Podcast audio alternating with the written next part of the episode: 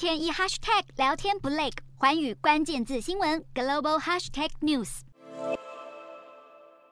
法国极右派政党国民联盟当地时间五日举行党会选举，年仅二十七岁的欧洲议会议员巴德拉胜出，成为新党魁，也是国民联盟创始人女儿雷朋的继承者。巴德拉在这一次选战中拿下将近百分之八十五的选票，完胜只拿下百分之十五选票的前党魁雷鹏的前伴侣艾利奥。国民联盟总部欢声雷动，巴德拉向台下党员们深深一鞠躬后发表演说，发誓会竭尽全力吸引更多极右派以外的选民支持，为法国的未来努力。巴德拉出身工人阶级，十六岁就加入国民联盟的前身政党民族阵线。巴德拉时常在国会辩论场合表现出机敏反应和强势的态度，因此被认为是马克宏内阁最难缠的对手之一。如今，巴德拉晋升党魁，成为法国政坛新秀，更打破国民联盟的世袭制，成为自一九七二年建党以来首位雷朋家族以外的党魁。至于常年稳坐党魁之位的雷鹏，早在去年就卸下党魁职务，转战今年的法国总统大选，最后却败给连任成功的马克宏。外界普遍预期，雷鹏将在二零二七年再次角逐总统大位。